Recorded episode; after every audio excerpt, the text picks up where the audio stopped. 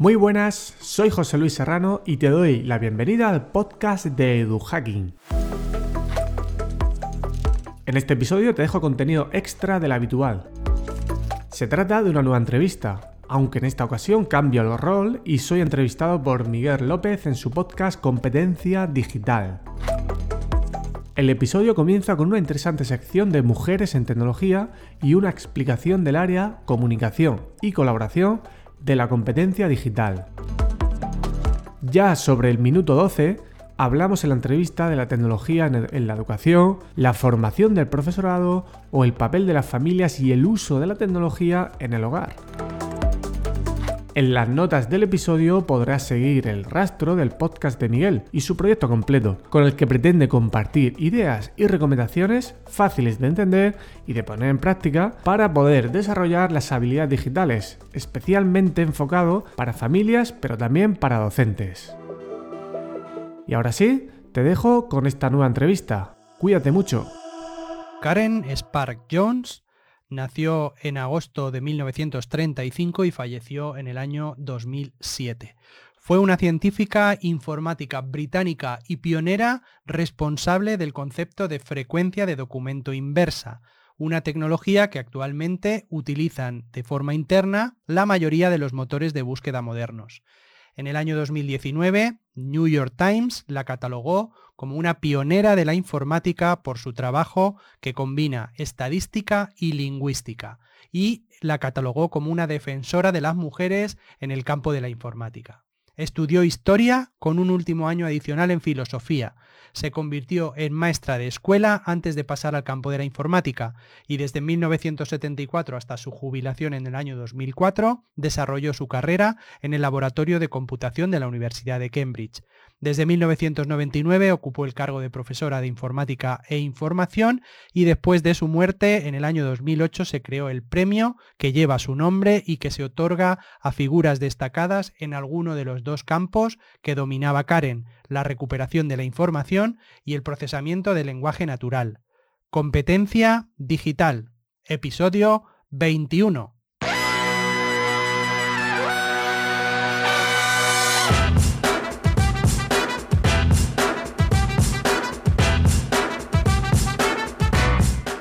Bienvenidas y bienvenidos a Competencia Digital, el podcast de habilidades digitales para todos los públicos, donde hablamos de educación digital y de cómo sacarle el partido máximo a la tecnología en tu día a día.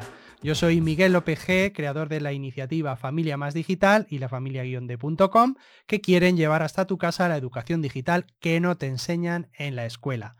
En el programa de hoy ya vamos a retomar el tema de las competencias digitales, que lo habíamos dejado aparcado durante varios programas.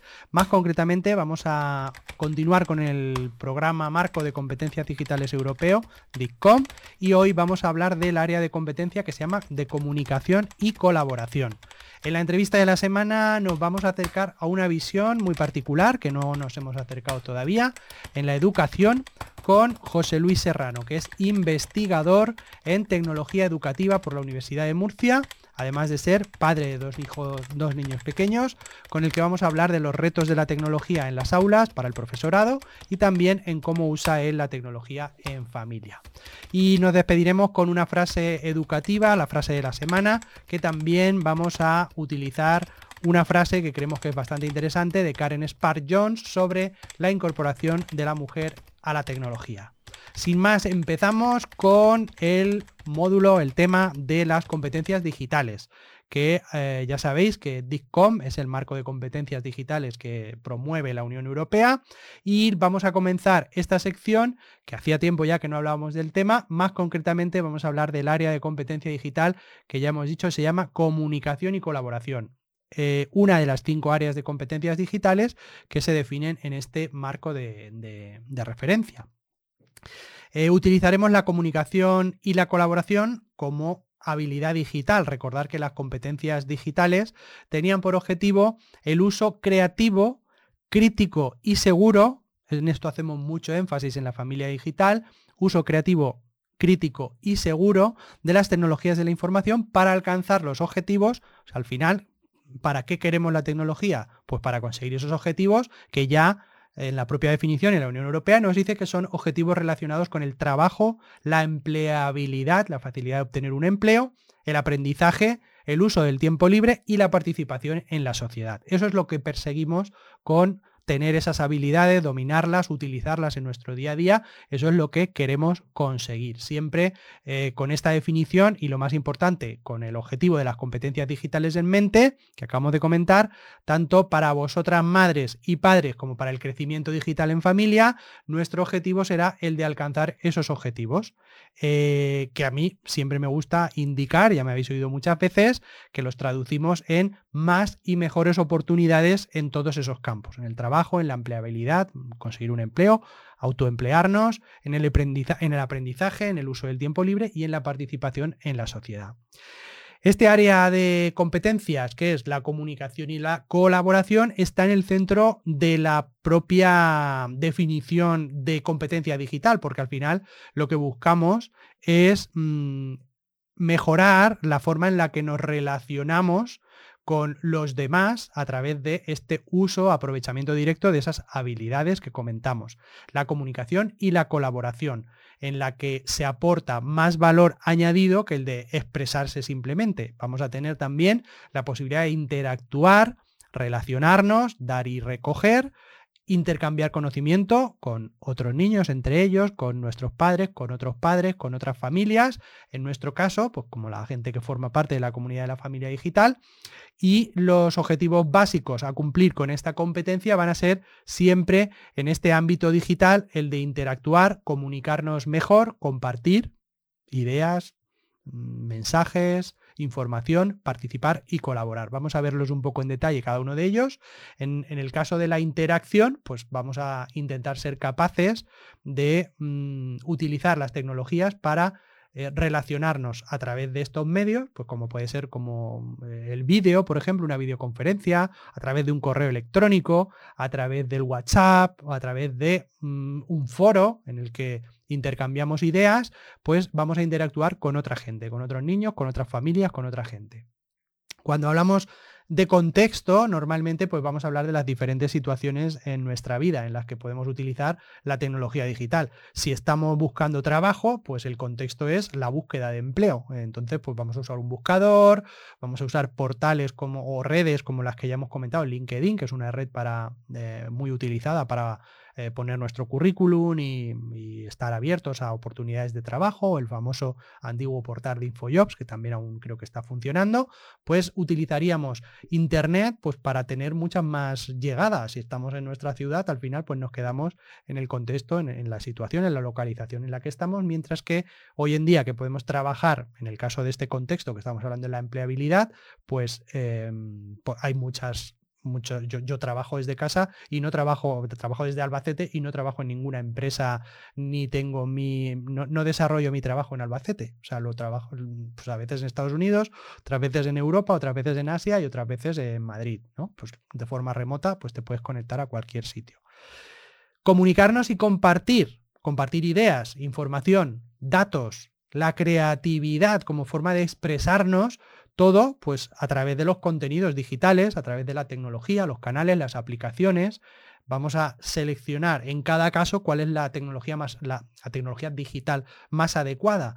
Eh, podemos utilizar el vídeo, podemos utilizar las imágenes, las fotos, eh, un dibujo, una imagen que hemos escaneado, animaciones, lo que normalmente llamamos multimedia, que incluye pues, el audio, el vídeo, las fotos, etc también vamos a participar con esa comunicación, con esa colaboración, vamos a participar también en la familia. Eh, el otro día hablábamos en, un debate que se abrió ahí en, una de las sesiones con la gente de la familia digital, hablábamos de cómo podemos utilizar el blog de familia, o sea, el blog que está cerrado y que los hijos pueden escribir, los padres pueden escribir, pues para eh, como una forma de terapia, como una forma de canalizar esas comunicaciones em, de forma escrita. O sea, es otra alternativa más. pues para esos casos donde quizá cuesta más hablar o, cuesta más comunicarse dentro de la propia familia, pues lo que hemos empleado de toda la vida de escribirle la carta a la novia, al novio, a la, persona que queríamos, eh, muchas veces no nos atrevíamos a hacerlo cara a cara y, ahora utilizamos el WhatsApp y muchas veces pues la cagamos porque el WhatsApp, mensajes rápidos, el calentón, el no sé qué, pues al final... Eh, el tema es escribir de una forma más pausada, pensando las cosas, redactas y escribes. Y lo puedes postear, como decíamos el otro día, en un blog, em, en un blog familiar que está protegido. También colaborar, em, utilizar las herramientas y las tecnologías digitales para procesos de colaboración. Puede ser colaboración en un trabajo, en un trabajo de clase, del colegio, del instituto, puede ser en colaboración una manualidad que hacemos eh, juntos o con otra familia o con otros niños de, otra parte del mundo, o en una clase de inglés, por ejemplo, como decíamos el otro día, en la que hay niños de diferentes partes del mundo y están interactuando en esa clase, ¿no? Están colaborando en, en este caso, en aprender inglés, por ejemplo, o en hacer cocina, como hablábamos el otro día también en el programa de la cocina y los niños. En resumen, la adquisición de las competencias, de las habilidades relacionadas con la comunicación y la colaboración digital son cada vez más necesarias no solo en la vida profesional de los mayores, sino también en casa, en la familia, en el colegio. La forma en la que nos relacionamos, la forma en la que nos relacionamos está evolucionando. Gracias, según unos, o a pesar de, según otros la tecnología digital, está evolucionando.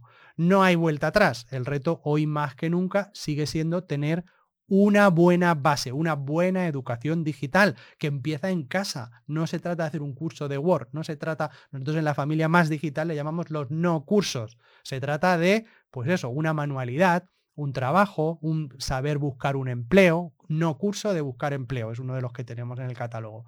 No curso de mm, buscar un viaje asequible y organizarlo a través de un servicio online. Eh, se trata de conocer, tener esas habilidades, saberlas utilizar, como siempre decimos, de forma segura y responsable. Para ello, pues es esencial el conocimiento, la información y la práctica. Si es de forma divertida y amena en un entorno con cariño, con amor, con comunicación, como es el de la familia, pues mucho mejor que el de la escuela, ¿vale? Que hay muchos más niños. No es ni mejor ni peor que el de la escuela, me refiero que es un entorno más y es más apropiado porque somos los que somos y tenemos una relación mucho más cercana. Educar en clave digital y ayudar a las madres y a los padres a acompañar a sus hijos en ese proceso, como sabéis, ese es mi objetivo, este es el objetivo principal de las iniciativas Familia Más Digital y la familia-de.com. Si queréis saber cómo funciona o estar al día o os podéis suscribir de forma gratuita, es un boletín en el que cada semana pues tenéis ideas, trucos, películas para ver, documentales, em, cómo acercarse a YouTube, mm, un montón de cosas que podéis sacarles partido en el día a día.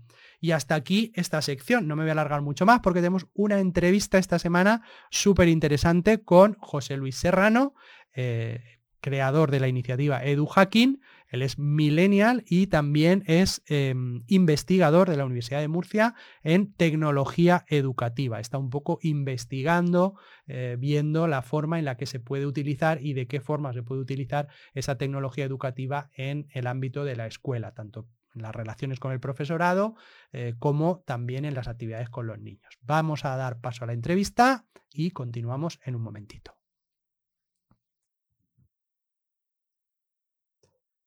Muy buenos días y bienvenidas, bienvenidos a otro episodio más de la entrevista del podcast Competencia Digital, en el que hoy pues estoy súper contento porque tenemos a José Luis Serrano, que es investigador en tecnología educativa, que es eh, una, quizá la primera entrevista que tenemos con, este perfil de alguien que está pues ya sabéis que la familia digital siempre eh, abordamos esos dos bloques, hemos tocado mucho el tema de la familia, pero también el tema de la educación, el tema de la escuela y el cómo hacemos uso de la tecnología en la escuela y hoy pues vamos a tener esa visión quizá eh, potenciada por la investigación en ese campo tan importante como es la tecnología y en particular aplicado a la, a la educación.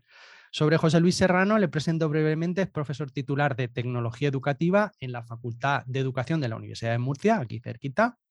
Eh, sobre él he cogido de, de su blog unas pinceladas, se considera una persona persistente, en eso coincidimos, agradecido, crítico, muy sano, eh, en el más amplio sentido de la palabra, es también practicar el, triatlón.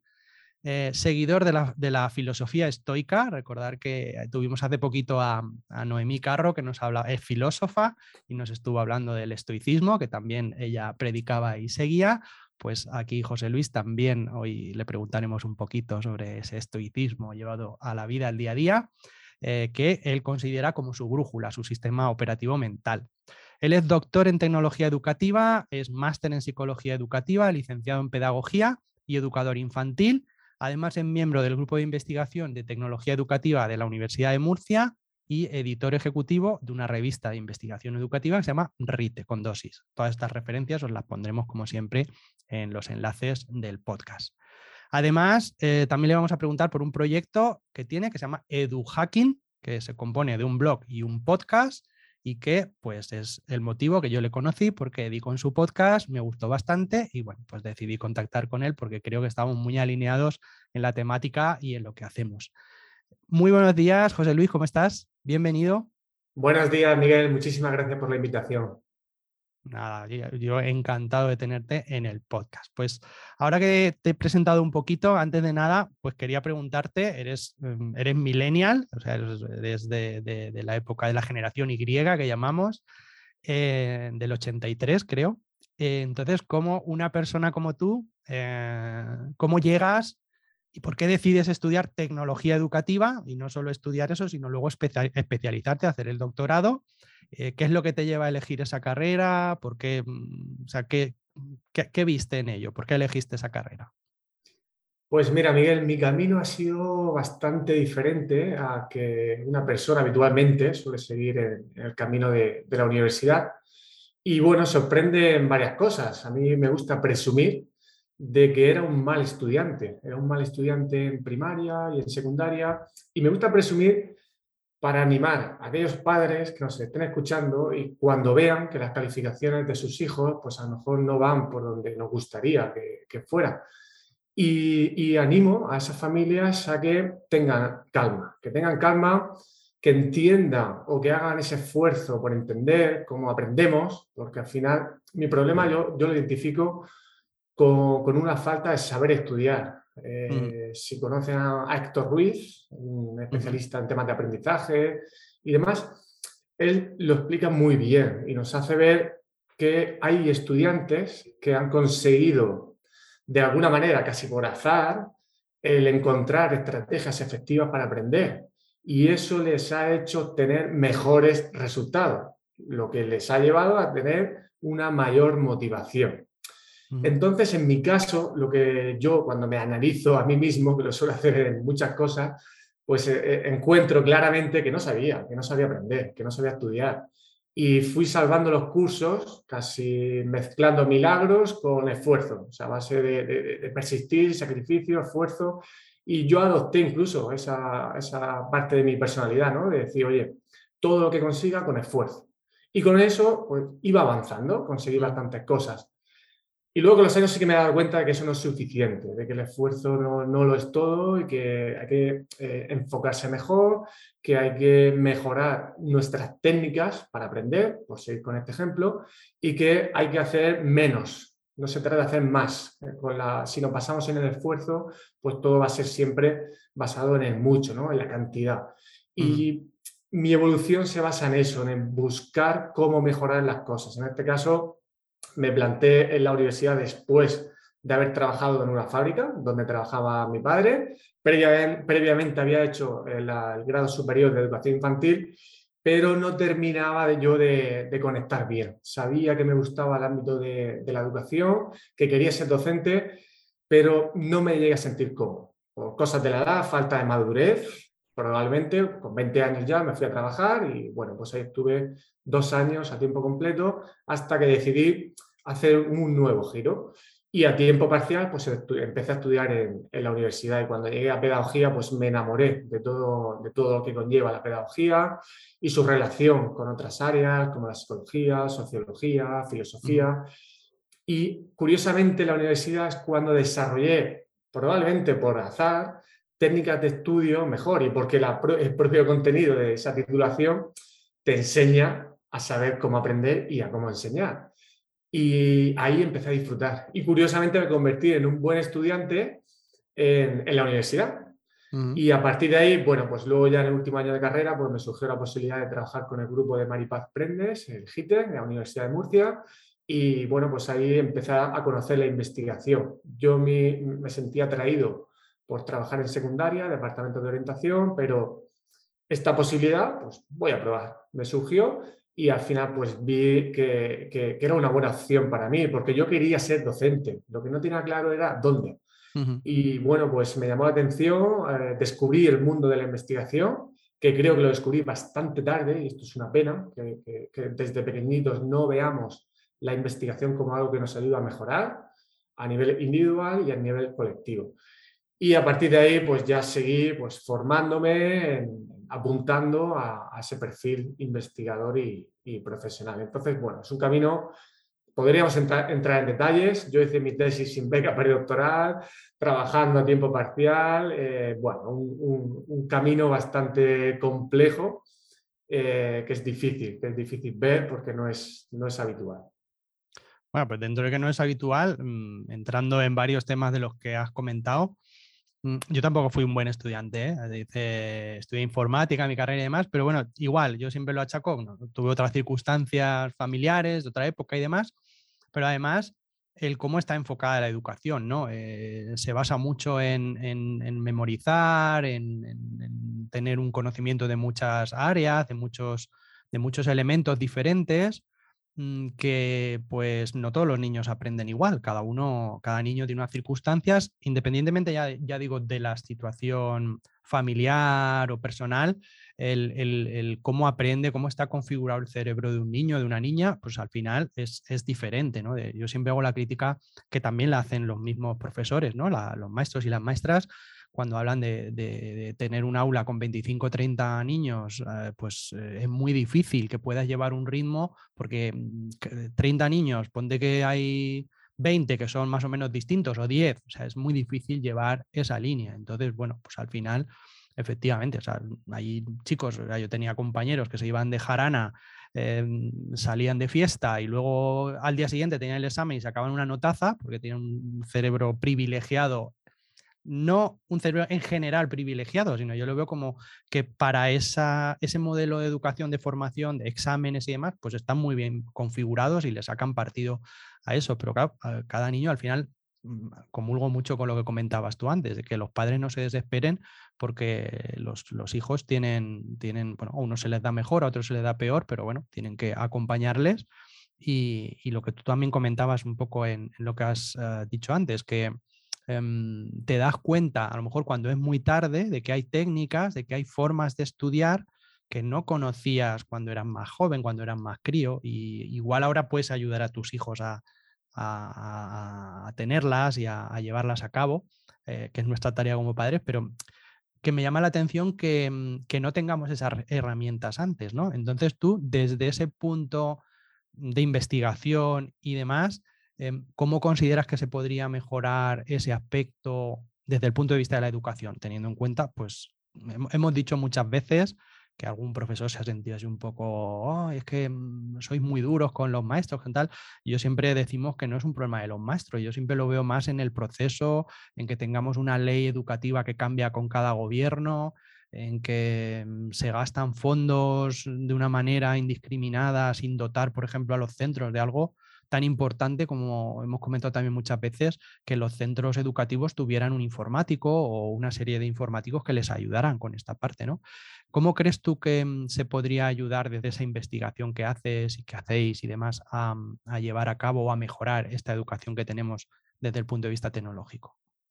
Pues hay un verbo que tú has mencionado y en, alguna, en algún episodio que he escuchado tuyo, pues también lo dices, que es acompañar. Creo que es un poco una palabra muy útil para entender muchas cosas. A partir de ahí podemos entender muchas cosas.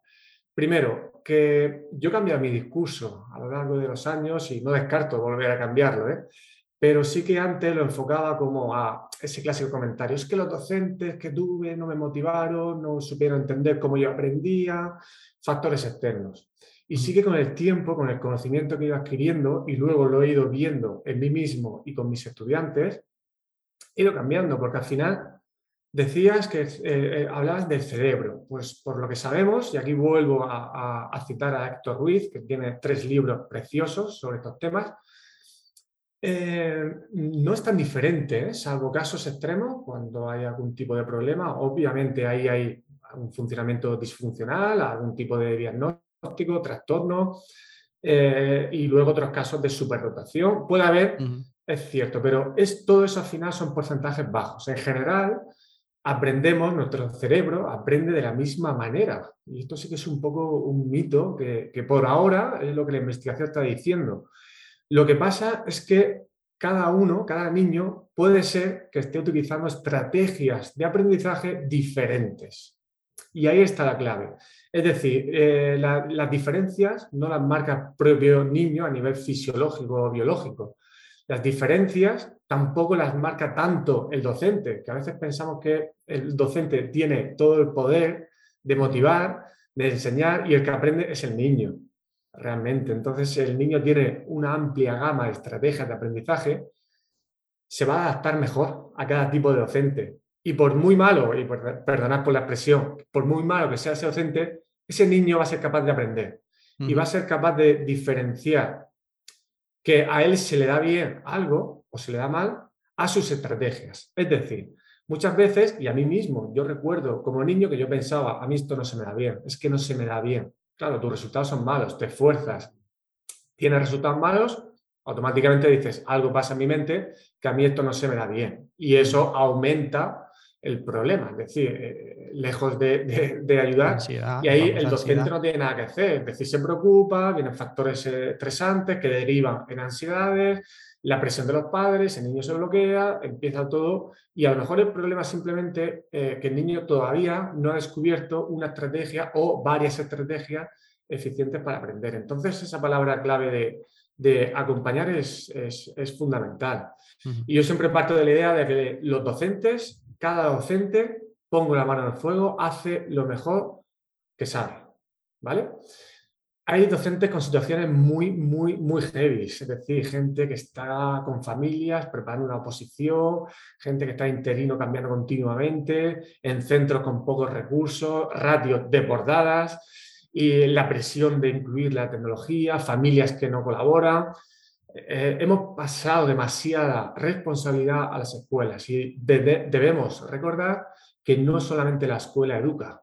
Entonces aquí la responsabilidad eh, de las escuelas eh, tendría que definirse bastante mejor y está claro que hay leyes, que el sistema educativo tiene carencias por muchos sitios, pero yo cada vez más veo con la investigación en la mano y la experiencia mía como padre y como formador, que realmente hay otro tipo de cuestiones que serían mucho más económicas eh, atajar, que, que, no se están atendiendo correctamente. Es decir, mm, yo como docente, con la trayectoria que llevo, que, me, que siga aprendiendo sobre cómo aprendemos, es un poco casi contradictorio. Es decir, esto es algo que deberíamos ya tener bien trabajado, ¿no? Entonces, eh, eh, a veces es saber eso y como padre tú puedes hacer muchas cosas, eh, tú eres padre, no eres profesor, pero sí que puedes educar a tu hijo para que luego su éxito también se vaya a la escuela. Entonces, yo lo resumiría, tu pregunta, con acompañar. Y con la tecnología, aunque podremos ahora profundizar más, el debate no debería ser la, tecnología, es decir, ni es el problema ni es la solución, es el medio. A mí siempre me gusta decir eh, la frase de Paco Martínez, fundador de mi grupo de investigación, que siempre eh, decía que tenemos que tener en cuenta por qué este medio aquí y ahora. ¿Vale? Siempre tiene que haber un motivo. Y si no lo hay, no la utilices. Y si lo hay, pues entonces ya vemos el sentido. Pero no es ni la solución ni es el problema. Y haciéndote la misma pregunta, ¿por qué este medio aquí y ahora? ¿Por qué usar la tecnología? ¿Qué aporta la tecnología a la educación? Pues aquí hay muchos mitos, hay muchos mitos, hay mucha presión de la industria tecnológica, hay mucho desconocimiento. Desde la investigación, pues hemos lanzado muchos mensajes y seguimos lanzando mensajes equivocados. hay mucha moda, es decir, es un ámbito, la tecnología educativa, de estudio bastante complejo. Por ejemplo, el concepto de TIC, mucho más asociado al mundo de la informática, ha aterrizado bastante más en las escuelas que el concepto de tecnología educativa. Mm. Este último concepto bebe también y, tiene relación con, el concepto de TIC, ¿no? Tecnología de la información y la comunicación. Pero el enfoque es distinto. Desde la tecnología educativa analizamos el uso didáctico de los medios. Entonces ahí eh, aplicamos una dosis crítica, nos lanzamos estas preguntas, buscamos los para qué, buscamos eh, el encontrar un sentido. Desde el otro enfoque, desde las TIC, pues ahí vemos un uso más técnico, que, no lo critico, ¿eh? pero desde la educación, ese enfoque que deberíamos seguir es el de la tecnología educativa, porque es al final lo que estamos buscando. Yo cuando formo a los futuros docentes, yo no formo a, informáticos. Yo cuando trabajo el tema de robótica educativa, eh, la importancia no es el código, no es, no es Scratch, no es el robot, es saber lo que están haciendo con eso, lo que pueden llegar a hacer. Y a partir de ahí, ¿qué beneficios tiene? Pues podemos encontrar listados de todo tipo. ahora mismo, si hacemos una búsqueda, la tecnología parece que vale para todo, pero va a depender, va a depender cuándo la utilices cuál selecciones y con quién, dónde, el contexto. Si tus alumnos son muy moviditos, porque te has juntado con un grupo que tiene una energía tremenda, pues eh, proponerles que hagan algo con tecnología, lo que no se van a mover nada, pues ya de entrada no estás analizando bien el contexto de aplicación. Entonces ahí a lo mejor tendrás que buscar otra alternativa que eh, les dé respuesta a esas necesidades que tienen. Entonces tenemos que partir siempre, además de lo que dicen los estudios, del contexto. Decir, de quién tenemos delante para saber para qué funcionar. Y luego podremos escuchar, no, es que las tecnologías motivan, es que las tecnologías nos ayudan a mejorar la comunicación. Pues todo depende, depende con quién lo utilices, depende con qué. Entonces yo de entrada, eh, por ser riguroso, no me lanzaría a decir qué cosas eh, directamente benefician. Sí que es cierto, por intentar mojarme un poquito más, pues en la capacidad de crear, en la capacidad de comunicar, la capacidad de compartir, de interactuar, para mí serían como esos verbos que realmente vemos que la tecnología va, a funcionar. Y pondría mucho en tela de juicio el tema, por ejemplo, de la motivación, que es eh, la gran palabra utilizada y que realmente eh, muchas veces no se está entendiendo bien qué es esto de, de motivar. Es decir, al alumno no se le motiva porque vayas con un robot. Eso es al principio, le llama la atención, le capta la atención, pero eso no sirve de nada. Vale, le he captado la atención, pero ¿y ahora qué? Eh, le, motiva no es lo mismo que le gusta. Motivar no significa gustar. ¿Vale?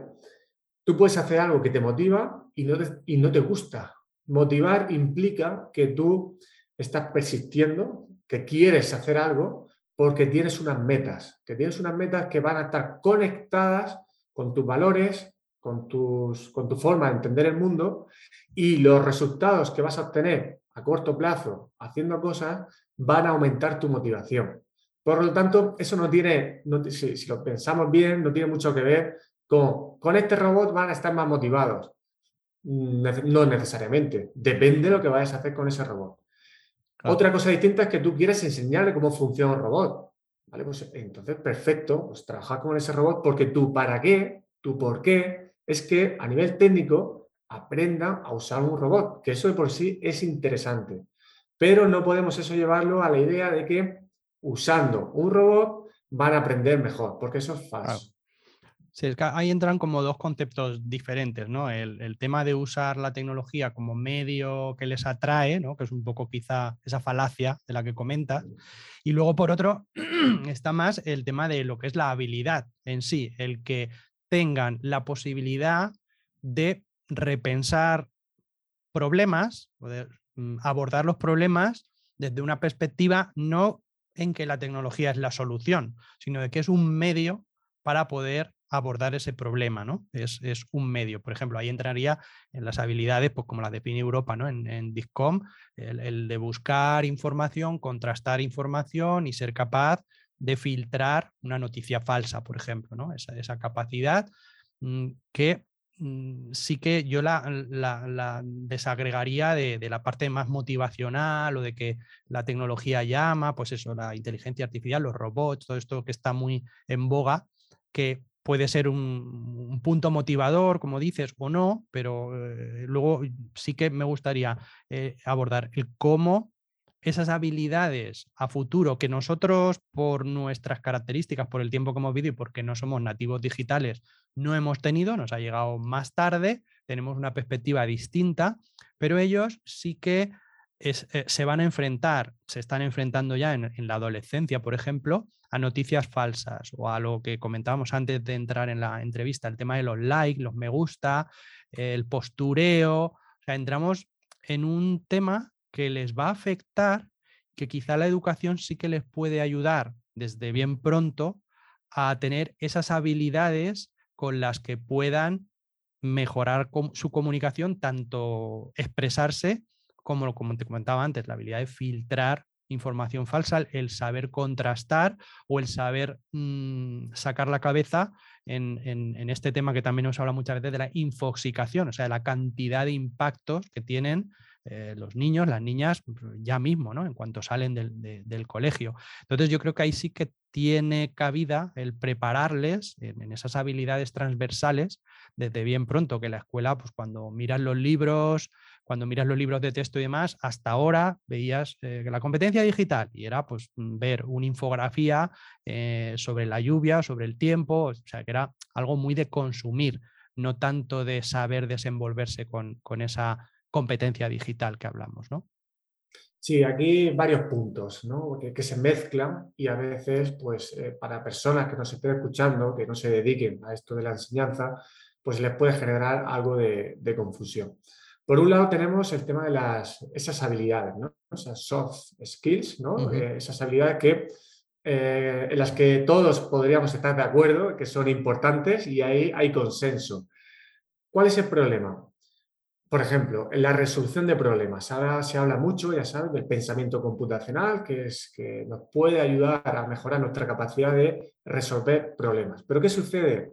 Que la resolución de problemas, eh, la transferencia a otro tipo de situaciones no existe. No es tan fácil como muchas veces eh, se nos pinta, ¿no?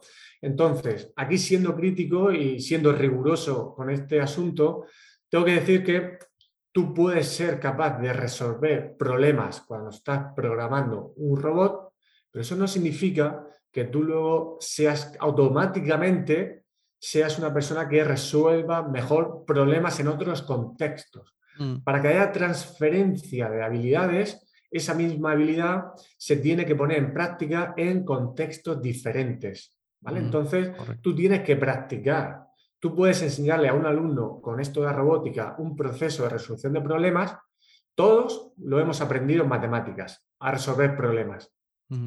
Durante eh, muchísimos años.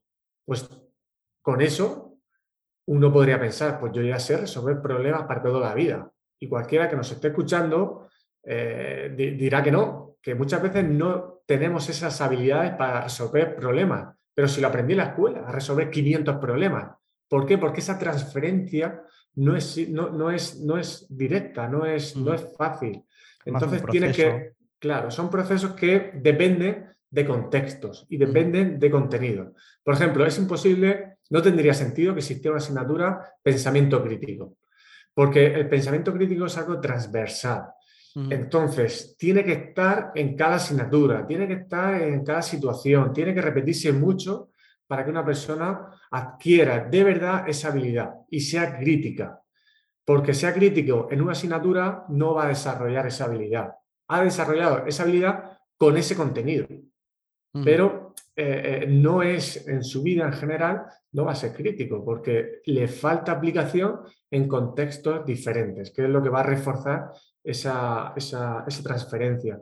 Y luego, lógicamente, el mundo actual pues, es muy diferente, muy cambiante y vemos pues, habilidades muy necesarias, como por ejemplo esa adaptación a la incertidumbre, a cómo gestionar todo este estrés y ansiedad, entender a nivel emocional cómo funcionamos. Hay un montón de cosas, pero volvemos a la idea. Que la solución no es la tecnología ni el problema es la tecnología, es el desconocimiento que solemos tener sobre este tipo de cuestiones, sobre cómo aprendemos, sobre cómo se desarrollan ciertas habilidades y sobre cómo podemos, por ejemplo, manejar las emociones, que a mí me parece un tema fundamental que ya en el currículum infantil y primaria va a estar, al igual que va a estar el pensamiento computacional, va a aparecer también la parte emocional más, más clara. Y aquí igual, podríamos abrir otro melón con la parte de las emociones. La inteligencia emocional. Inteligencia emocional. Eh, y, claro, aquí ahí pues, se genera pues a veces ruido, porque mm. sí que incluso no es que un estudio dice esto ya, porque ese estudio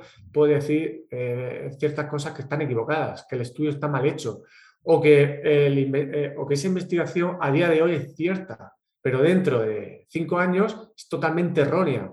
Y entonces los docentes tardamos mucho. Yo en mi caso me dedico también a investigar y tengo esa posibilidad de leer mucho porque es parte de mi trabajo, ¿no? Pero un docente tiene poco tiempo para hacer un curso, para leer un artículo, para escuchar a alguien. Entonces, si no elige bien a quién escucha o no es capaz de entender que las cosas cambian, que la ciencia cambia, pues y ya escucha, no, no, es que a mí me enseñaron esto en la facultad, ya, pero es que en ese momento era correcto. Pero si no desarrollamos ese pensamiento crítico del que hablamos, pues uno ya da por cierto eh, como verdadero para toda la vida una cosa y a veces cambia. El ejemplo, vamos a buscar un ejemplo fuera de este ámbito.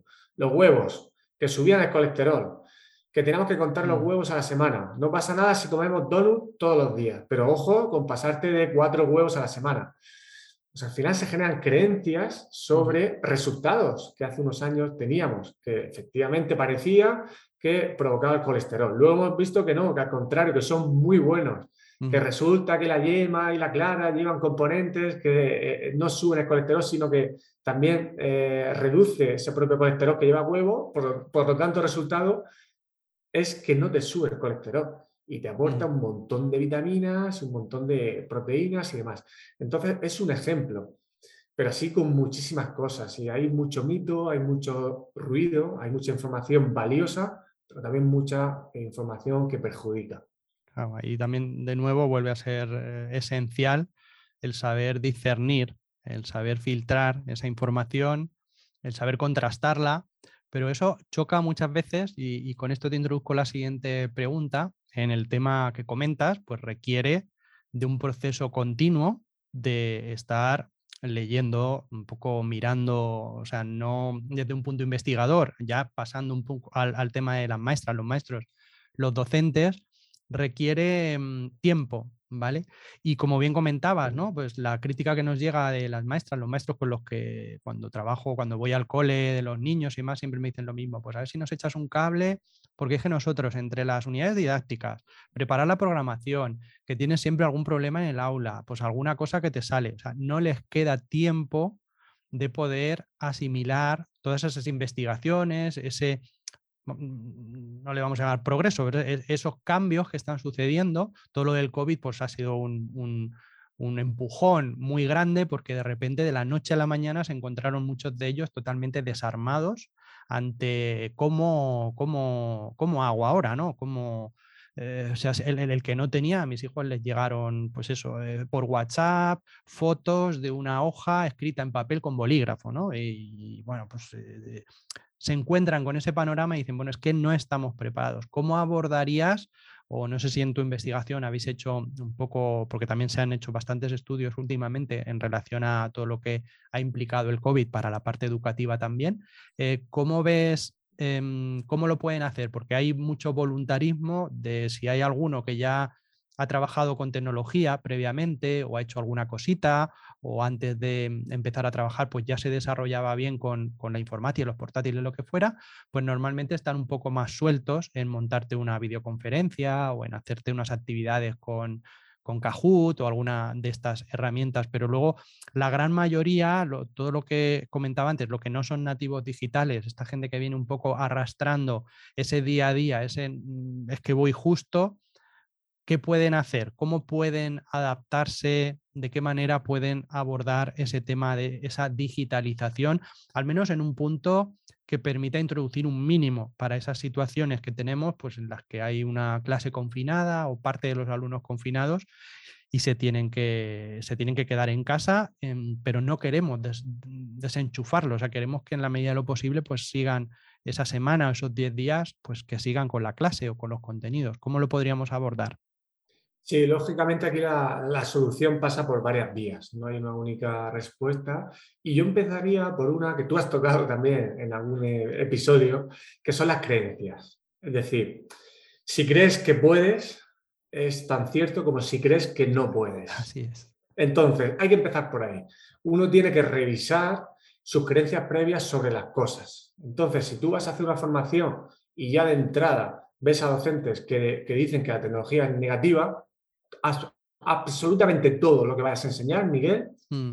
va a caer en saco roto. Incluso va, puedes provocar reforzar su creencia negativa hacia la tecnología. Entonces, primero hay que hacer un trabajo duro porque es el factor, la investigación nos dice que el factor que más influye en que la tecnología tenga éxito en la educación son las creencias. Siempre apuntamos a la radio, la formación de profesorado, pero realmente son las creencias previas que se tienen, porque eso va a hacer que tú te bloquees todo, absolutamente todo lo que entre, te resistas al cambio. Por mucho que haya, que haya COVID, hay gente que no habrá cambiado. Porque, mm. porque, porque lo tenían claro que no, porque ellos pensaban que lo tenían claro. Entonces aquí hay que introducir, eh, volvemos a ese pensamiento crítico, ¿no? Decir, oye, yo tengo mis ideas, pero absolutamente todas las tengo que dejar siempre en un porcentaje en el aire, ¿vale? Porque eso te va a hacer que te abras más, que escuches, que seas crítico, que, filtre, que filtres esa información, que la selecciones mejor y que siempre te dejes ahí un porcentaje eh, el oyente ahora mismo que piense en una idea de la que está totalmente seguro. Pues que deje siempre una parte importante, una parte importante no, pero al menos sí un porcentaje, a lo mejor estoy equivocado. Eso por un lado. Luego, por otro lado, podríamos encontrar una solución que a mí me gusta mucho, es muy sencilla, es muy barata. Lo que viene funcionando a lo largo de los años, las décadas o los siglos, es por algo. Es decir, el tiempo es un buen juez. Si un alimento eh, lleva mucho tiempo entre nosotros, me cuesta creer que ese alimento sea malo para el cuerpo. ¿Por qué? Porque el propio cuerpo está adaptado al alimento. Muchas veces pensamos, eh, esta visión egocéntrica del ser humano, que los alimentos están diseñados para que funcione en nuestro cuerpo, que nuestro cuerpo necesita ciertas cosas y que esos alimentos han sido creados para nosotros. Y es al contrario.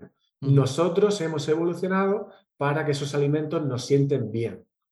Y la naturaleza igual. Esos alimentos han evolucionado para que esa planta se reproduzca mejor. Eso es un buen principio porque si un método de enseñanza está, está funcionando y lleva mucho tiempo, pues por algo será. A veces ya no, no, es que es tradicional. Lo tradicional hay que cambiarlo, pero ¿por qué? Si funciona. Mm. ¿Vale? Entonces, eh, a veces con este ansia de mejorar el sistema educativo, abrazamos cualquier moda que pasa por, ahí y ya pensamos que va a ser la solución. ¿vale? Y con tecnología esto se ve descaradamente, ¿no? Empiezan a surgir términos y cuando uno rasca, pues ve que es lo mismo, la base, los principios son los mismos de los que ya se hablaba hace 50 o 60 años. La historia en tecnología educativa se repite continuamente. Los mismos problemas. Lesa Paper sobre pensamiento computacional, que no, él no llegaba a hablar por cierto, sobre pensamiento computacional tal cual, pero él señalaba errores que dices, es que son los mismos que estamos cometiendo y que vamos a cometer ahora. ¿Vale? Entonces, esa falta de, conocimiento de la historia es un problema que a la vez es una solución. Es decir, ver si algo ha fallado sistemáticamente, pues por algo será, porque las sociedades cambian, pero no somos tan diferentes. Se dice siempre que nuestro cerebro eh, funciona prácticamente igual que en el paleolítico. Entonces, oye, pues a lo mejor no somos tan diferentes como pensamos, aunque ahora la tecnología efectivamente ha, impactado mucho, pero otras áreas han impactado también, la incorporación de la mujer al trabajo, la evolución de la ciencia, es decir, un montón de cosas, pero si lo analizamos con perspectiva, no somos tan diferentes. Entonces, por ahí sí que encontramos ahí unas dos cosas fundamentales. Y luego, pues siendo algo más también concreto, pues la formación es el gran, gran punto, ¿no? Eh, eh, cómo mejorar la formación inicial, por ejemplo, de profesorado. Nosotros, por ejemplo, en la, en la Universidad de Murcia, y esto se repite, ¿eh? no solamente es en Murcia, los alumnos que van a ser maestros de primaria solamente tienen una asignatura obligatoria sobre el uso de la tecnología. ¿Sabes cuánto dura esa asignatura? Un cuatrimestre, ¿vale? Y son de primero. Cuando están en primero, el alumno está todavía aterrizando en la universidad, tiene cierta inmadurez eh, biológica, porque la corteza prefrontal sabemos que incluso hasta los 30 años se puede desarrollar. Entonces, tienes ahí a una persona con 18, 19 años que en solo cuatro meses, contando los fines de semana, Semana Santa y demás, tienen que aprender cosas realmente complejas. Y luego ya no lo ponen en práctica. Mm, ¿Vale? Y no hay más asignatura. Hay una optativa, en nuestro mm. caso aquí en Murcia, pero es optativa de mención. Es decir, no los 600, 700 estudiantes que puedan salir en cada promoción, no todos cursan esa segunda asignatura. Entonces, ya de entrada, no es que la facultad no sé, ya, ya, pero es que yo tengo, yo tengo esto, ¿no? Entonces, eso hay que tenerlo en cuenta. Luego tenemos la formación permanente, la, más arreglada, con los CPRs, que también se le tienen recursos limitados. Y luego, pues ahora tenemos otras vías, ¿no? Como por ejemplo, tu iniciativa es otra vía. Tenemos asociaciones, las extraescolares, pero a veces estas iniciativas, pues a lo mejor no están apuntando directamente a, a una formación más sólida. Y ahí también pueden generar también, a veces, ciertas confusiones. Entonces, claro, aquí hay muchos responsables, pero no hay un único responsable, ni, ni una única cuestión. Entonces, por resumir, eh, yo recomendaría revisar las creencias previas, también miraría el juez del tiempo, decir lo que lleva funcionando, y si es algo muy nuevo, déjalo correr, que otros prueben, que se experimente más. No hay investigación sobre pensamiento computacional suficiente para llevarlo al aula y se va a llevar ya de manera oficial. Entonces, cuando algo es muy nuevo, es mejor dejarlo pasar un poco. Y si vuelve, vuelve, vuelve, vuelve, pues entonces ya habrá que analizar por qué. Hay una presión de la industria, hay una presión, es un tema político, hay que ser crítico con este tipo de cuestiones y ser muy prudente. La escuela no debería evolucionar rápido. ¿eh? Lo que evoluciona rápido es que no está analizando bien la información que viene del exterior. Realmente tiene sentido que la escuela como institución evolucione despacio, porque eso podría significar, que no digo que signifique, podría significar que está analizando bien los cambios que tiene la, sociedad. Mm, mm, pero es importante que exista ese proceso de análisis, ¿vale? De esa revisión, eso es lo importante. Yo me quedo ahí con la parte que comentabas, que yo la referencio siempre o hablo, siempre de ella como desaprender, ¿no?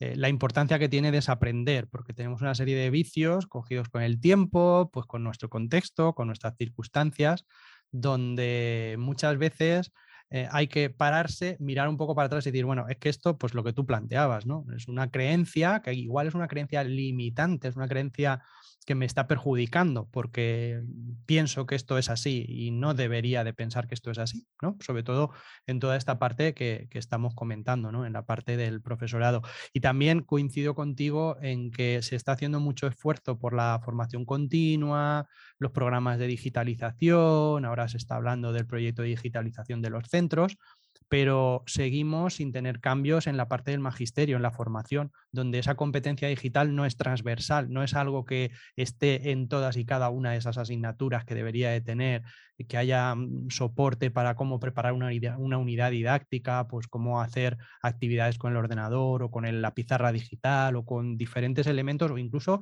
con elementos desconectados que tienen que ver con la tecnología, que también has hablado en tu podcast de esas actividades desconectadas que se hacen con papel, con, colores, con bolígrafos y que pues muchas veces la mayoría de los docentes desconocen esas posibilidades que tenemos de incorporar todo eso. Entonces yo me quedo con esa parte y ya digo, mm, es muy importante, el, lo he hablado muchas veces, el desaprender, el, olvidarnos de cosas que damos por sentadas, porque también nuestro cerebro es, es un poco vago, es, le gusta la comodidad y por eso asumimos muchas veces, eh, pues esto es así, me siento cómodo porque es así, y si no fuera así me sería un problema porque tengo que tomar decisiones.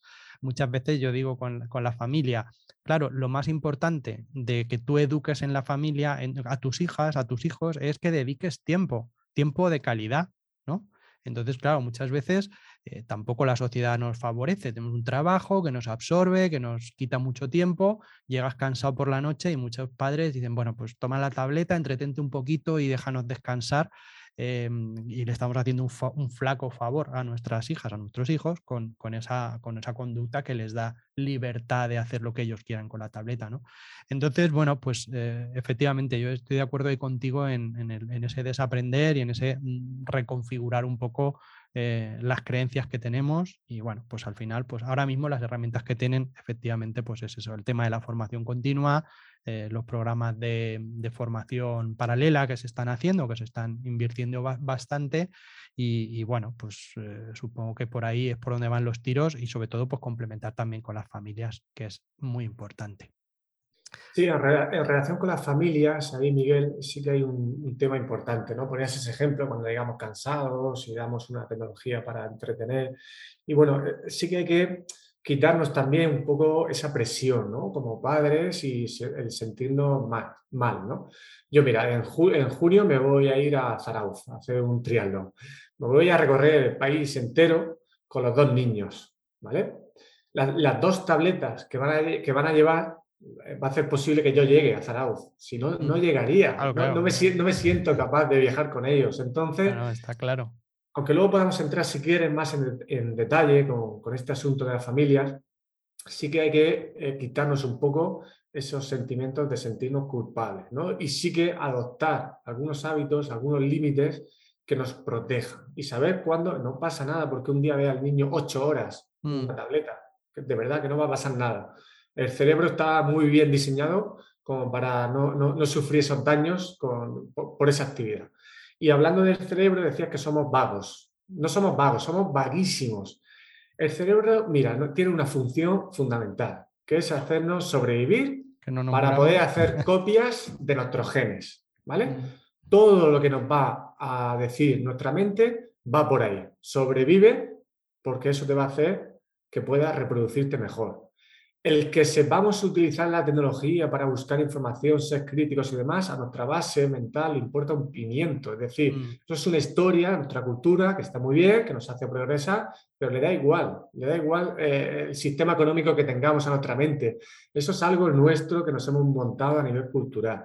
Y esto es importante tenerlo en cuenta, porque la mente lo que te va a hacer es no querer desaprender, porque ya hizo un esfuerzo que no quería hacer por aprender mm. algo. Y ahora le vas a pedir que eso que aprendió se lo cuestione y lo modifique. O sea, me vas a hacer trabajar dos veces para luego aprender otra cosa nueva y me vas a hacer trabajar tres veces. O sea, ¿estamos locos o qué? ¿Tú sabes los recursos que el cerebro va a necesitar para completar todo ese proceso? Son recursos que la mente detecta como caros. Y aprender es un estresor y aprender supone un esfuerzo y supone un desgaste que la mente puede interpretar como una amenaza para eh, su verdadero fin. Oye, no, yo necesito aprender las cuatro cositas para poder sobrevivir. Y esta idea tan básica es, importante para entender por qué desaprender cuesta tanto, cuesta más que aprender. Mira, otro ejemplo fuera, a mí que me gusta tanto el, deporte, si tú aprendes a nadar por tu cuenta un año, cuando luego eh, vayas con un entrenador, eh, se va a echar las manos a la cabeza, porque tú ya has cogido movimientos, hábitos, que corregir eso va a costar una barbaridad y algunos no los vas a corregir. Por lo tanto, a veces aquí lanzo un mensaje. Cuando un docente, una familia no tenga claro cómo introducir una tecnología, que no lo haga. No hagas nada, mejor no hacer nada.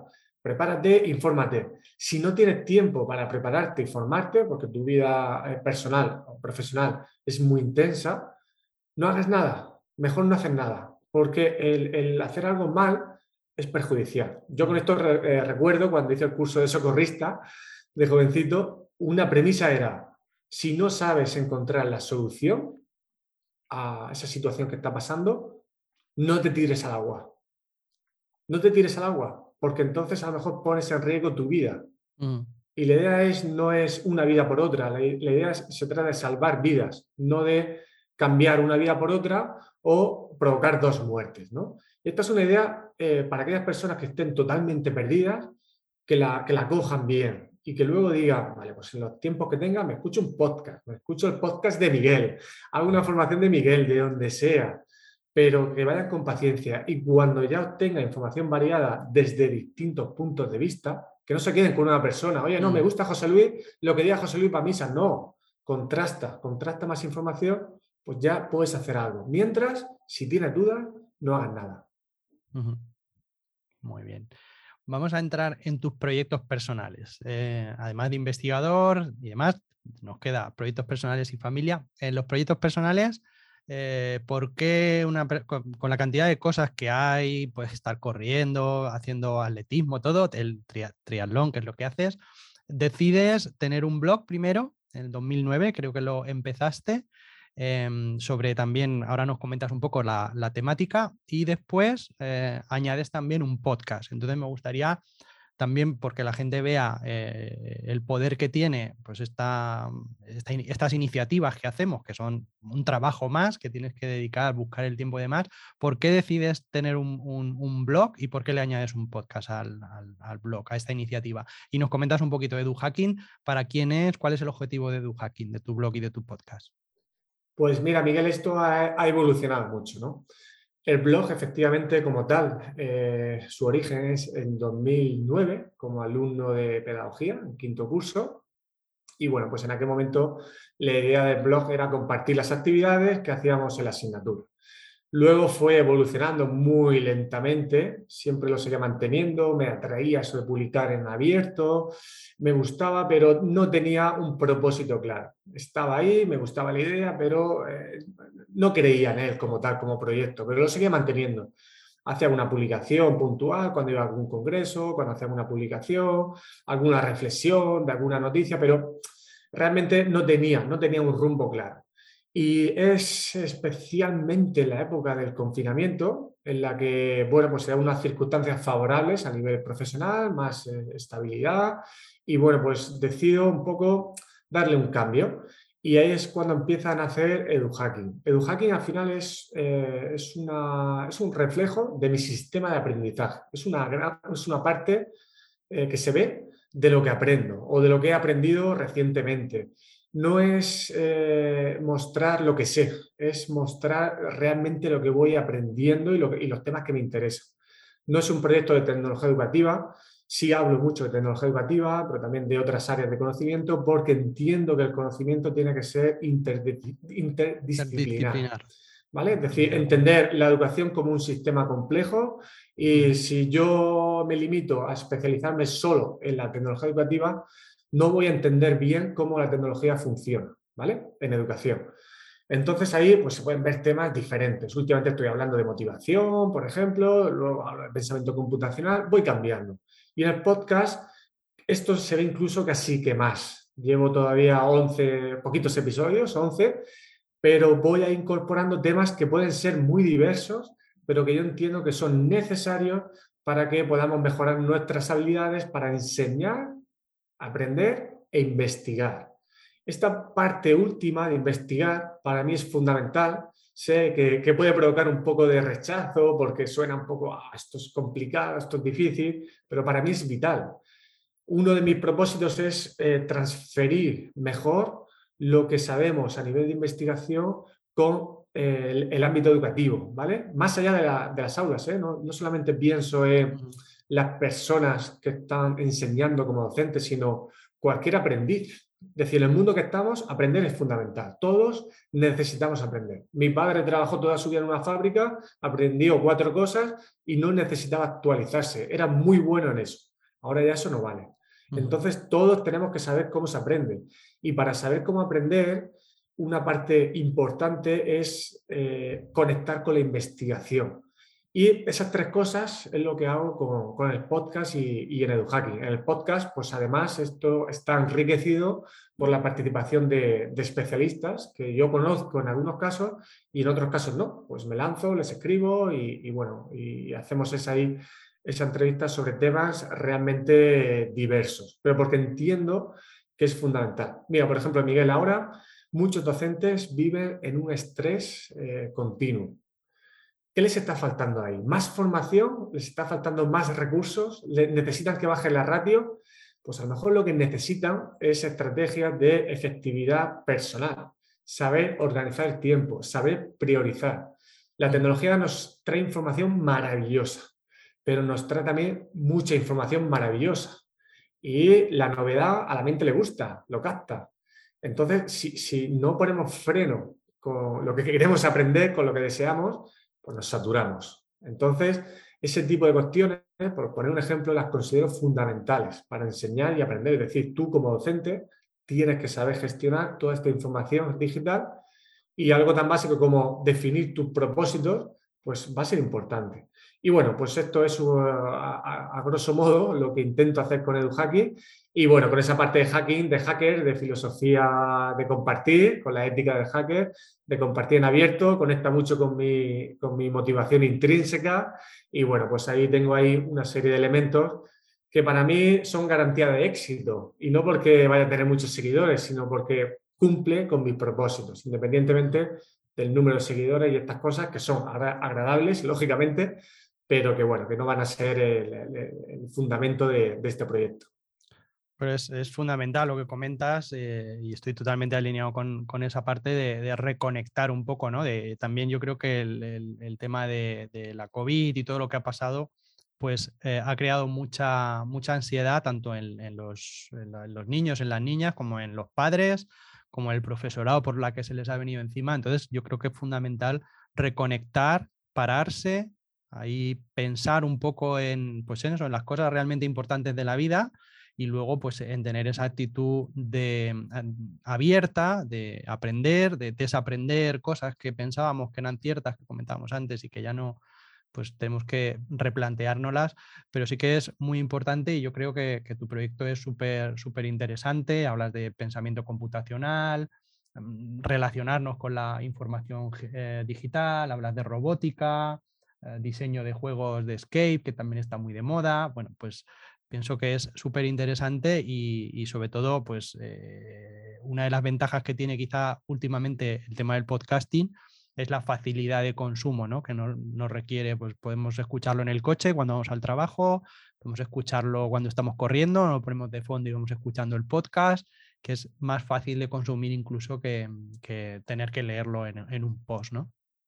en el caso del podcast, perdón que interrumpa Miguel, yo, fíjate, lo descubrí sobre todo como, como padre, porque yo tardaba mucho tiempo en dormir a mi niño, eh, leía los cuentos, pero luego se tiraba 50 minutos ahí moneando, ¿no? O, le costaba todavía dormirse. Yo ya ahí no hablaba con él. Y estaba ahí tumbado, pues, eh, con la oscuridad, sin poder leer nada.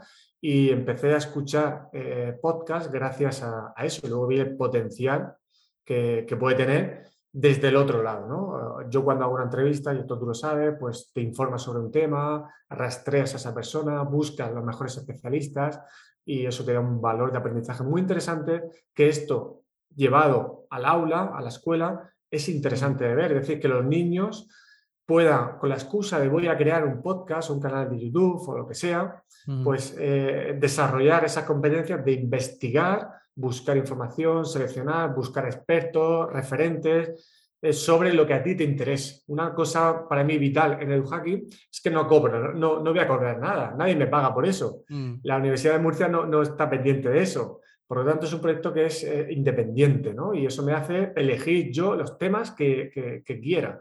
Y eso te va a hacer pues, que tengas más interés eh, en lo que estás aprendiendo. Así es, totalmente. Y, bueno, pues lo tienes eh, o sea, normalmente estas iniciativas suelen tener más, más recorrido, que, porque yo también cuando estuve mirando nombres, estuve mm, trabajando el tema de la competencia digital y demás, pues veía que había mucho, mm, mm, había podcasts eh, oficiales de ministerios, de, de, colegios, de institutos que hacen cosas, pero que no le daban continuidad, que se terminaban muy pronto y no tenían esa periodicidad que te la da pues una ilusión, un proyecto personal, un, reto que te pones a ti mismo y que es, y que es esencial. ¿no? Entonces, ahí entrando un poco, ya que has tocado el tema de la familia, el último tema que nos queda, eh, en el tema familiar tienes dos niños pequeños, que creo que eran uno un año y medio, ¿no? Sí, un año y medio y cuatro años y medio. Y cuatro años y medio, o sea que están eh, el pequeñín para comérselo y el otro ya preguntando cosas, ¿no? Sin parar. Sí, habla mucho, habla muchísimo. Mi Alberto habla muchísimo. ¿Cómo planteas la digitalización en familia? O sea, tú que te dedicas a la investigación, que estás muy metido en el mundo de la educación, eh, ¿cómo planteas la digitalización? ¿Hay tabletas en casa? ¿Lo pueden utilizar? ¿Ponéis normas? ¿Cómo lo gestionáis en casa? Sí, yo creo que este es un tema, fíjate lo que te digo, Miguel, que creo que es eh, fundamental, casi a veces más que lo que se hace en las escuelas. ¿eh? Fíjate lo que te digo, hasta dónde puede llegar el tema. Eh, no es para pasar la presión absoluta a las familias, pero tienen mucho, mucho, mucho que hacer y mucho que decir, o mucho que no hacer, que a veces también las cosas pasan por lo que decía antes, mejor a veces no hacer. Ah, se lo ha planteado bien utilizando el término de digital. Pero antes, para que alguien, eh, para que todas las personas que nos estén escuchando lo sepan diferenciar bien, que a veces se nos escapa. Hablamos de tecnología y la mente se nos va directamente a lo digital, a la tableta, al móvil, a la televisión y demás.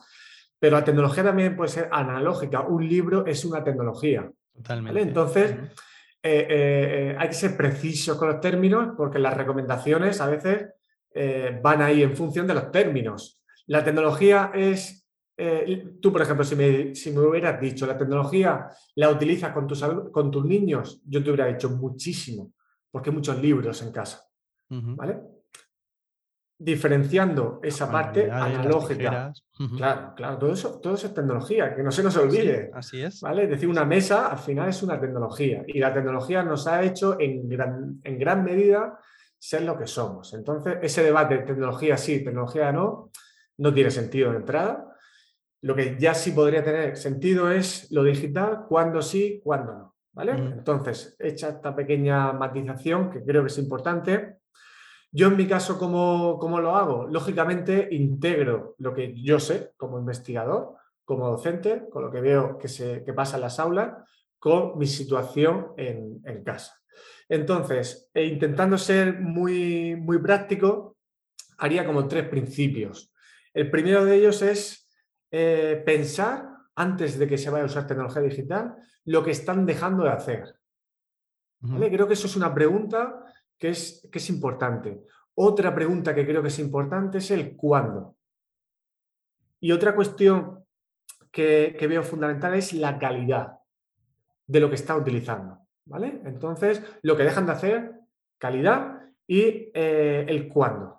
Creo que esas son como tres cosas sencillas que uno podría ponerse ahí en grande para decidir cómo va a usar la tecnología con sus hijos. Y repito, cómo va a utilizar la tecnología con sus hijos.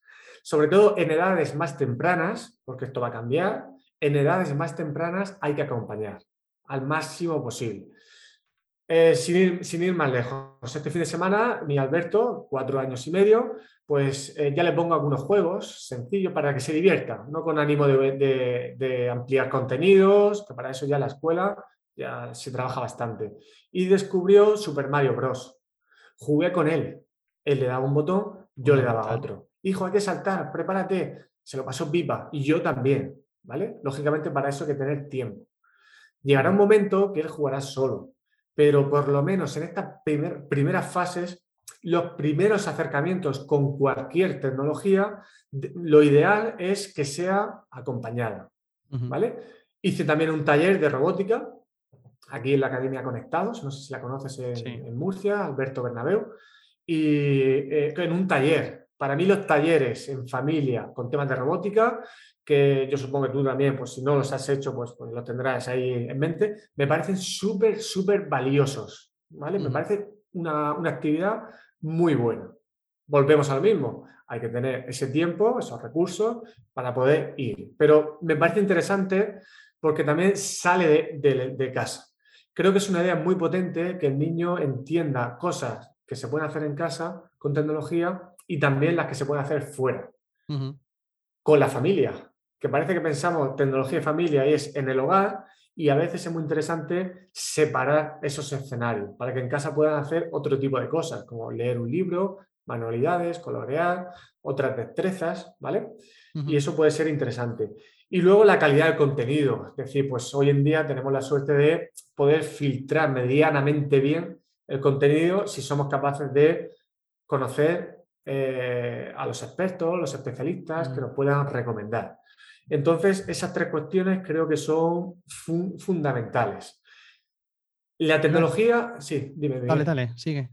La tecnología no es el ketchup. Es decir, cuando un alimento no le gusta a un niño, no le puedes echar ketchup. Es decir, no podemos engañar al niño mm. poniéndole el móvil para que haga algo, porque la estamos fastidiando. El niño va a entender que la tecnología va a ser siempre ese ketchup para hacer algo que, por lo que sea o no puede hacer o no quiere hacer.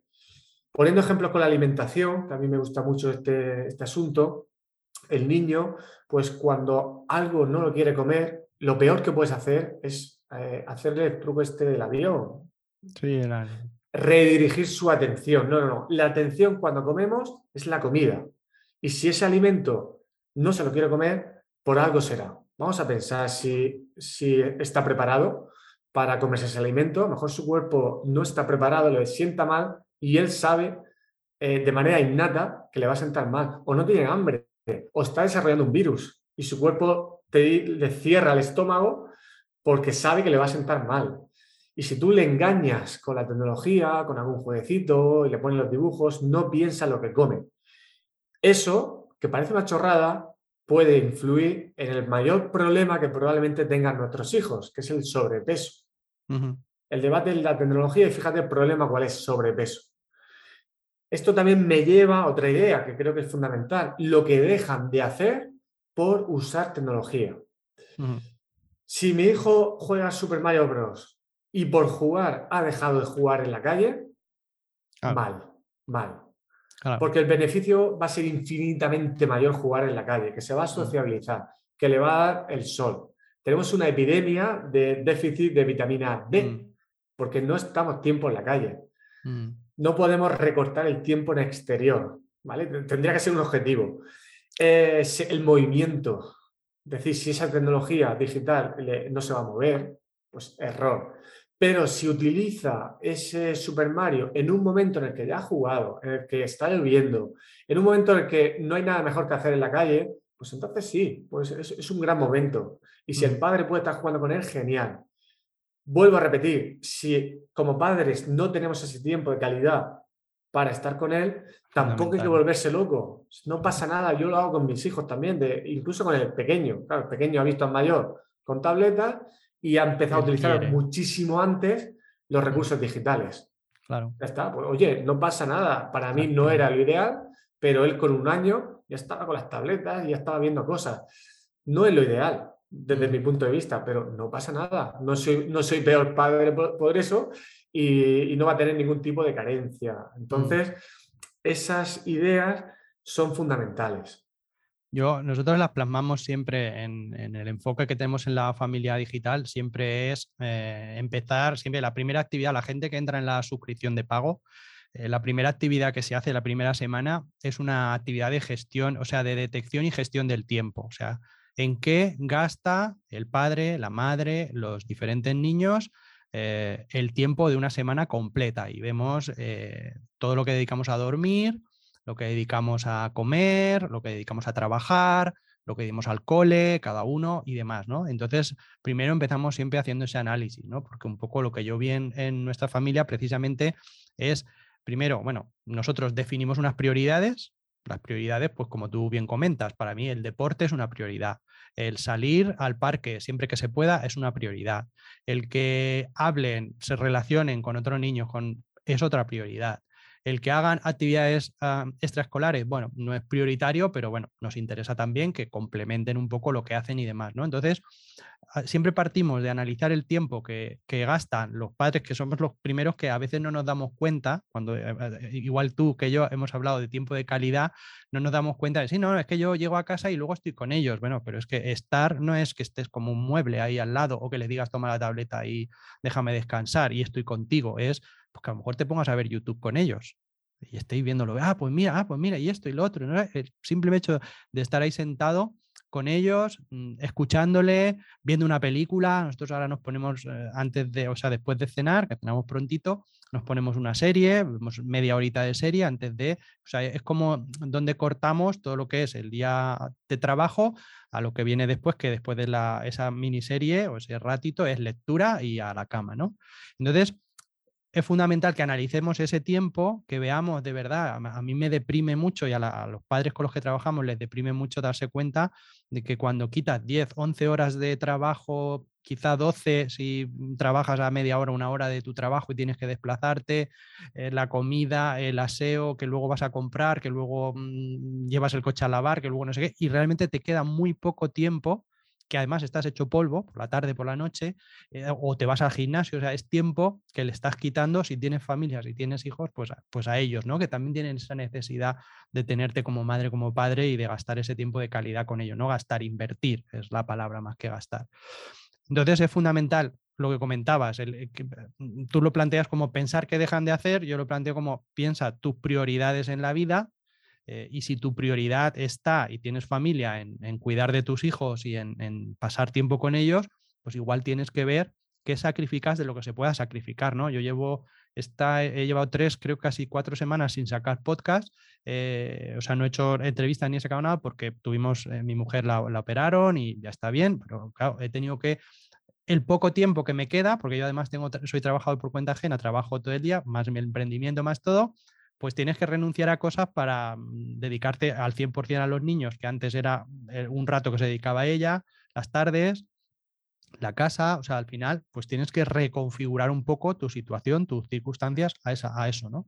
Ya podemos estar otra vez un poco retomando actividades demás, pues vale, pues ya me puedo dedicar otra vez, recojo el podcast, mm, bueno, pues a veces te, sientes mal porque, joder, quería haber mantenido el ritmo de sacar, pero bueno, no pasa nada, es, es así, las circunstancias vienen así, lo importante es que, pues en el momento en que la situación se normaliza, pues yo vuelvo a estar otra vez, pues como decía, para mis prioridades, los niños siguen estando ahí y demás, el tiempo que intentamos pasar con ellos es tiempo de calidad y luego, pues, eh, el, cuándo, pues también está muy determinado.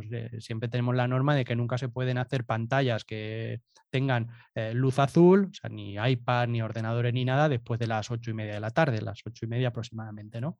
Porque mm, rompe el, tema de los ritmos circadianos, que ya hemos hablado en el, en el, en podcast, y, y, les perjudica el sueño, ¿no? Entonces, pues es, esa, serie de cosas muchas veces nos vemos atropellados por el día a día y no lo tenemos en cuenta, ¿no? Y, y, pues siempre hacemos ese llamamiento a que paremos a veces, o el fin de semana es un buen momento para dedicar a juntarnos, es decir, oye, vamos a pensar un poquito esas prioridades, ese tiempo y el cómo lo vamos a hacer, porque al final eh, lo peor que hay, incluso con los ejemplos que tú ponías, el, el cómo puedes comer mal, pues es que el ritmo de vida que llevamos incita a comer mal. Eh, si tú hace poquito también hablaba del tema de la importancia de planificar las comidas con como mínimo una semana, dos semanas de antelación. Ahorras dinero, ahorras tiempo, eh, comes mejor. Eh, cuando no lo haces, ostras, ¿qué hay hoy? ¿no? estás atropellado, llegas a mediodía y terminas comiendo dos o tres días comida que no te favorece porque es lo primero que tienes, porque no lo has planificado, porque no tienes tiempo de bajar a por fruta y demás. Entonces, pues súper fundamental el, a veces en este ritmo de vida que llamamos frenético, pues pararse, eh, hablar con nuestra pareja, con nuestro marido, con nuestra esposa y, bueno, pues oye, ¿cómo vamos a hacer esto? Vamos a hacer, también ayuda mucho el ponerlo en papel en la nevera y decir, estas son las normas y que todos tienen que seguir. No hay pantalla después de las 8 de la tarde. Y el llegar a esos acuerdos que favorecen mucho pues el, orientar un poco el cómo utilizamos esos recursos que, a veces pues nos, nos, llevan un poco de cráneo. Así que súper interesante la entrevista y un poco, pues yo creo que hemos recorrido eh, todos los puntos que, que, teníamos aquí. Se quedan muchos abiertos. Me hubiera gustado hablar un poco del estoicismo, eh, pero bueno, creo que en, lo que has ido comentando se ven las pinceladas de, tu enfoque de vida, el, cómo actúas y el cómo te planteas las cosas que, está muy presente. Pero bueno, esto también nos da lugar a que podamos quedar en otro momento y, continuar hablando de, este tema. Eh, muchas gracias, José Luis. Y mm, luego te pediré que me pases enlaces, eh, bueno, el de tu blog, el del podcast y demás Em, ya los tengo, los pondremos ahí también.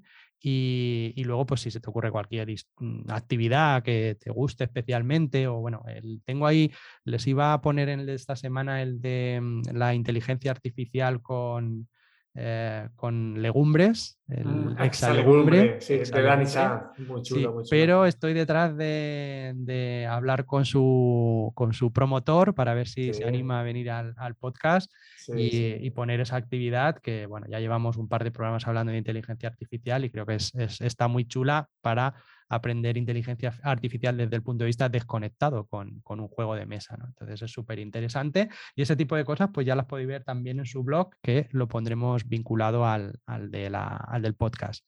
José Luis, muchísimas gracias. Pues Miguel, en primer lugar, eh, un saludo para tu mujer, que, espero que, esté mejor. y solamente por, hacer ahí un, un, último comentario, para que los oyentes, familias y docentes, en muchos casos eh, que puedan ser las dos cosas, pues tengan un, punto de, calma con estas cosas, que no abrace lo último que va saliendo, que se rodeen de verdaderos especialistas, que se formen, pero tampoco a lo loco, y, que bueno, que con el tema de los niños en casa, que, no pasa nada si, si ven las tabletas antes de otros años, que hay muchas cosas que todavía no sabemos a nivel de ciencia y que bueno, que tengamos también un poco ese, margen de, sentirnos bien con las cosas que hacemos y no querer ser perfectos porque eso es, eso es imposible, ¿no? Y marcar esos límites, que yo creo que, es fundamental. Por ejemplo, eh, ayer mi hijo pues intentó colarme el jugar con el Super Mario Bros. después de la cena y, le costó una rabieta pero yo ese límite era fijo, yo como tú, después de cierta hora, mm. línea roja. Y hay que tener pocas líneas rojas, pero hay que tenerlas. Y los mm. niños necesitan límites y los van a probar. Mm. Entonces, esas ideas creo que es un poco por, por, recordar ¿no? las cosas que hemos ido hablando, que, que, se las lleve. Y por mi parte, pues un placer. Cuando quieras volvemos a hablar y los recursos que necesites y si quieres que te seleccione alguna, alguna lectura y demás, Nada, aquí me tienes y con Dani Sanz, si lo consigues entrevistar, verás que, podréis aprender muchísimo, sobre todo de robótica educativa, pero de más cosas, ¿eh? que Dani también es de estas personas que, que les gusta mucho aprender sobre, sobre otros temas que a veces impacta mucho más en la educación que la misma tecnología. Así que nada, Miguel, un placer y gracias por la invitación. Nada, estaremos en contacto. Gracias a ti por, todo este tiempo que nos has dedicado y este montón de, de cosas interesantes que creo que se pueden poner en práctica eh, familias y docentes que nos escuchan, que también tenemos muchos. Muchas gracias, José Luis. A ti, Miguel. Gran entrevista de, con José Luis Serrano. Os dejaremos todas las referencias a su web, a EduHacking y a sus artículos, a sus publicaciones en los enlaces del programa de hoy. Cerramos este, esta parte del programa eh, con la frase de la semana, la frase que vamos a utilizar de la misma mujer destacada en tecnología con la que hemos abierto el programa, con Karen Spark Jones profesora de informática e información en el Laboratorio de Computación de Cambridge. La frase educativa que hemos elegido de Karen es esta. Creo que es muy importante conseguir que más mujeres se dediquen a la informática. Mi lema es, la informática es demasiado importante para dejarla en manos de los hombres. Ahí queda la frase en la que eh, tiene un lema que a nosotros nos gusta mucho porque estamos comprometidos, estoy comprometido con incorporar a más niñas, a más mujeres, a más mamás también a este mundito de la informática, la tecnología digital y eh, pues participar de forma creativa con ella y llevarla también a nuestros hijos y a nuestras familias. Pues poco más, hasta aquí el programa de hoy. Em, espero que haya aportado valor, que os haya servido pues para tener un poco más de ideas sobre lo que serían pues la competencia eh, el marco de competencias digitales. En particular, hemos repasado lo que era la competencia digital eh, para sacar más que nada, porque son esos objetivos de empleabilidad, mejorar entretenimiento, en la escuela, aprender, todos esos objetivos que vamos a, van a ser en realidad lo que le, por lo que le tenemos que sacar partido a la, tecnología, esas habilidades digitales. También hemos visto un poco eh, la cresta de dónde está el tema de la investigación de toda esa parte educativa con la entrevista con José Luis, que nos ha dejado em, varios elementos que creo que son bastante interesantes para incorporarlos en el día a día de las familias. Y hemos terminado con esta frase de Karen Spark Jones, que mm, fue una de las personas que ha influido muchísimo eh, en la tecnología que hay por debajo de los motores de búsqueda, como el Google o Yahoo o Bing, eh, que utilizamos para, mm, eh, en nuestro día a día en Internet.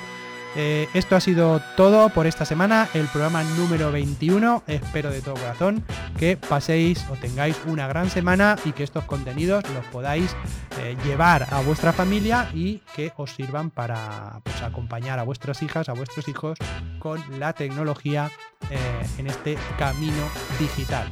Esto es todo esta semana. nos vemos, nos escuchamos en el próximo programa. Gracias por estar ahí. Chao, chao. Chao, Adiós.